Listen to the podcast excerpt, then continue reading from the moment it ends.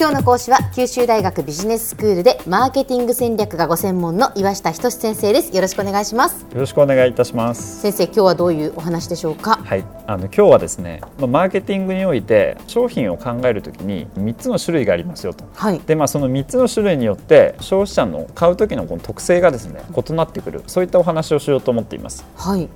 マーケティングではこれ3つにですねあの商品を分類します、はい、1つ目が最寄り品と言われるものです。最寄り品。はい。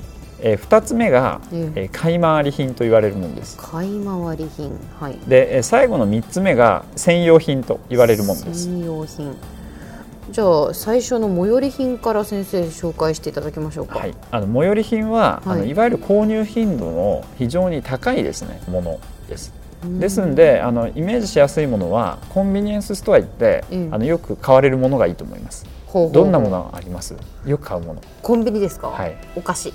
お菓子ですよね。そうですよね。お菓子買ってまあ、うん、長くても1週間ぐらいチョコレートとかね、あの置いといてまた買いますよね。そうですね。ですよね。あとどんなものあります？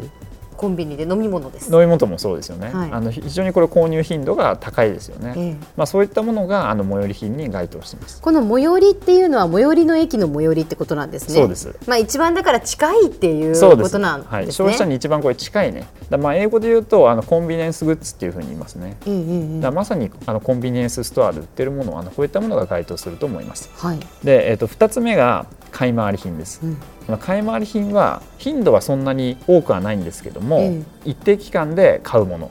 1回買うと例えば5年後10年後にね、あの買うようなものですのであ家電とか、はい、そうですね。まさに家電のビデオとかね、はい、あのテレビって数年に1回買い回りますよね、まあ、冷蔵庫でも洗濯機でもそうですね、はい、そういったものはあの買い回り品になります。あと、あのお洋服とかねあの毎日買うとかね。あそういったことはないと思いますけども、はい、一定の期間で買ってきますよね。まあそうですね、はい、消耗品ですからね。はい、であのそれはあの買い回り品というものになります、ね、はい、であの最後があの専用品です。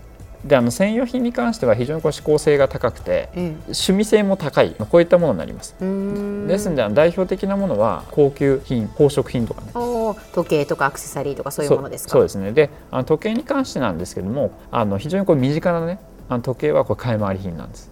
ああなるほど。ただ高級ブランド腕時計とかになると、はい、専用品、ね、専用品になるということですね、はい、非常にこの趣味性が入ってきますので、はいはいはいはい、あの専用品の中にこの高級時計が入ってきます。はい、で3つあのご紹介しましたけども、まあ、今日は最寄り品と買い回り品に関して詳しく見ていこうと思います。はい、であの最寄り品なんですけども消費者の買い方の特性としてあの3つございます。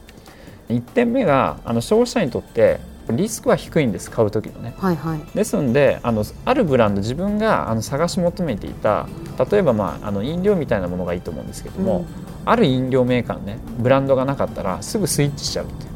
あのそういった特性がありますよね。あそうですね、まあ、確かに、まあ、このメーカーが好きだなっていうのはあってもでもそれがなかったら別に、はい、じゃあこっちでもいいかっていうのはありますありますよね、ええ、消費者にとってのあのリスクが低いっていう特性がありますね。うん、で2つ目は衝動買いをしやすいっていうね、うん、あの店頭でこれ売れてますとかね、うん、今日は何円値引きですとか、うん、あのそういったものを見ると衝動買いしちゃいません？します。新商品とか弱いです。そしてお菓子のコーナーとか。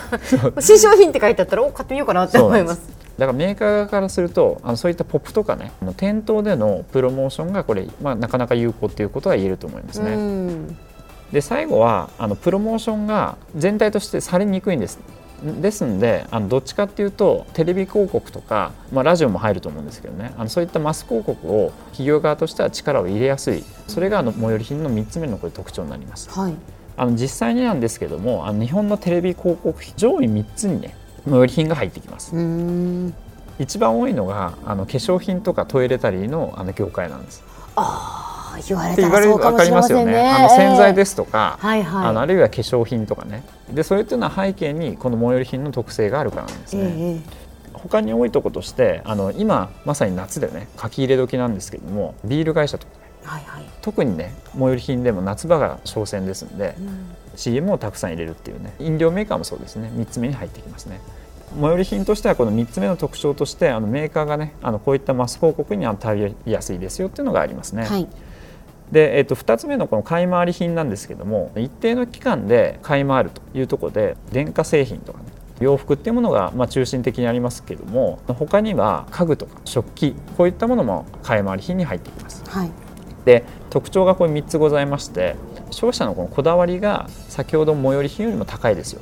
だちょっと考えて買うっていうね。安価なものではないことも多いので。ね、どうしてもその、い、ろいろ比較して、はい、自分で調べて買いたいっていうのはありますよね。ですよね。でその時にあの非常にこれ重要になってくるのが、うん、店頭に販売員の方がいると背中を押してくれるわけですね。うん、ですので販売員の方のこの営業力ねあの作用するよと。で実際にあの電化製品にしても家具のねあの売り場にしても営業員の方これいる方多いですよね。そうですね。それっていうのはこの買い回り品の特性を考慮して置いてるっていうことが背景にございますね。であの衝動買いがこれ少なくて目的を持ったあの購買を行うっていうのがこの買い回り品の3つ目の特徴になります。はい、最近このあの見られているあの買い回り品の特徴としましてショールーミングっていうビジネスモデルがございます。ショールーミング。はい、はい、家電売り場とかに行くと、ええ、売り場であの製品を見たり店員の方に聞いたいっていう行動は取りますよねただそこであの消費者が買わなくなってるわけです。で何をするかっていうとスマートフォンを取り出して価格コムとかねああいうものを見て最も安いねものを買うっていうのがショールーミングの行動になります。実際ちょっと手に取って触ってみたかったり、はい、見てみたかったりっていうのはあるんですけど、はい、決まってしまえば、はい、じゃあどこが安いのかっていうのを調べますよね。そうそうですよねであのそこであの一時的にこれ家電メーカーですとか、で家具のメーカーってあのやっぱりそれで消費者流れちゃうわけですね。ですんであの売り上げが下がったんですけどもただ最近の取り組みとしてそういったスマホのアプリの企業とタイアップしてねそのアプリを見せたらお店でさらに5%引きであるとかね、うん、相乗効果をね狙ってやるような動きっていうものが出始めていますね。は、はい、そうなんですね。では先生次回は、えー、3つ目の専用品について、はい、えー、詳しく教えていただくということです。ね。そうです。ねはい、はい、では先生今日のまとめをお願いします。はい消費者はです。ね製品の3つの特性に従って消費の行動を変えます、えー、1つ目が最寄り品2点目が買い回り品で最後が専用品です。が、まあ、今回は最寄り品と買い回り品を中心にご説明してまいりました。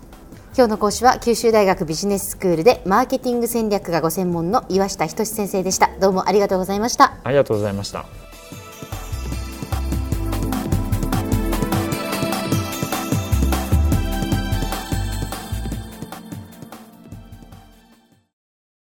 続々ぐいぐいメラメラつながる。